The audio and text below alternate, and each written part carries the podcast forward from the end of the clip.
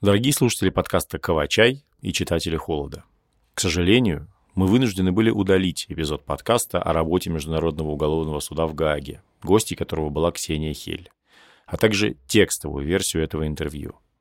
Ксения участвовала в подкасте в качестве сотрудницы офиса прокурора Международного уголовного суда. Но, согласно информации, которую мы получили из суда, она проходила там стажировку в 2018 году, но не является действующей сотрудницей и, соответственно, не работала с материалами, собранными после российского вторжения в Украину.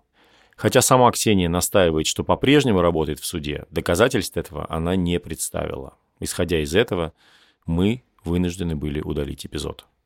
Приносим извинения Международному уголовному суду и нашим дорогим слушателям за публикацию непроверенной информации.